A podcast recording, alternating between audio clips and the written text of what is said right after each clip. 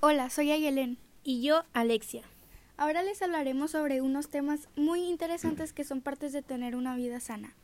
Los temas son autocuidado y prevención de enfermedades infecciosas y no infecciosas. Y los alimentos con etiqueta.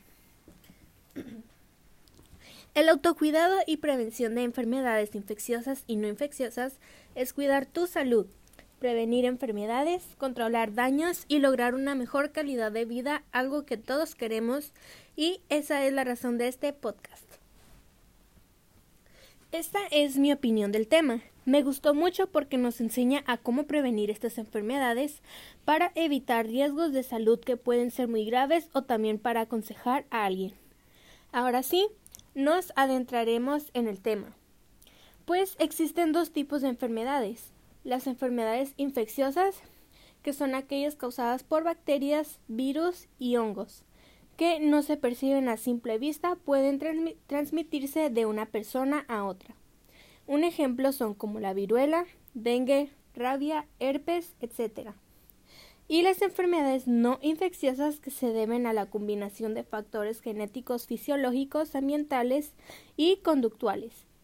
No se contagian, no son causadas por bacterias, virus ni hongos, sino por traumatismos. Otro ejemplo es el cáncer. Las infecciosas se contagian por el aire que respiramos, la comida, insectos, animales rabiosos, entre otros y la podemos prevenir no compartiendo productos de higiene personal, ventilando lugares encerrados, desinfectando objetos de que hayan utilizado otras personas, etc. Y ahora hablaremos sobre los alimentos con etiqueta con Ayelen. Pues sí, este, gracias Alexia. Ahora yo les hablaré sobre los alimentos con etiqueta.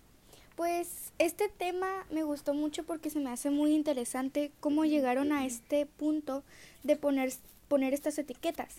Y la verdad es que siento que sí han ayudado mucho consciente o inconscientemente, ya que es algo que nos puede, puede ayudar a generar un poco más de conciencia en estos temas de salud.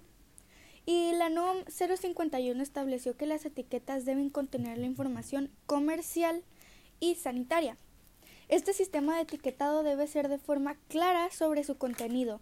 Tiene que tener información sencilla. Esto se refiere a que debe ser entendible, sin publicidad. Eso significa que prohíbe la publicidad persuadida relacionada con el personaje del producto. Por ejemplo, eh, los sucaritas que lo relacionamos con el tigre. Y pues sí, y sin respaldo, o sea, que impide el respaldo de alguna asociación médica para evitar malos entendidos con estas empresas. Por ejemplo, una asociación médica recomienda cierto producto, pero tiene muy alto contenido de sodio y pues las personas creen que está bien, pero no, para eso son estas, estas etiquetas. Ok, ahora hablaré sobre la Profeco, que es la Procuraduría Federal del Consumidor. Esta institución gubernamental protege los derechos de los consumidores mexicanos. Su propósito es prevenir abusos y garantizar relaciones de consumo justas. Y pues la Profeco fue la que impuso estas etiquetas. Estas etiquetas se los ponen a los productos procesados. Eso significa que no son 100% naturales. Existen cinco sellos. Exceso de calorías, exceso de azúcares, exceso de grasas saturadas, exceso de sodio y exceso de grasas trans. Muy bien, eso es todo por nuestra parte. Espero que hayan disfrutado mucho este podcast, así como nosotros recuerden siempre buscar tener una vida saludable porque nos ayuda a tener una mejor calidad de vida. Y muchas gracias por su atención.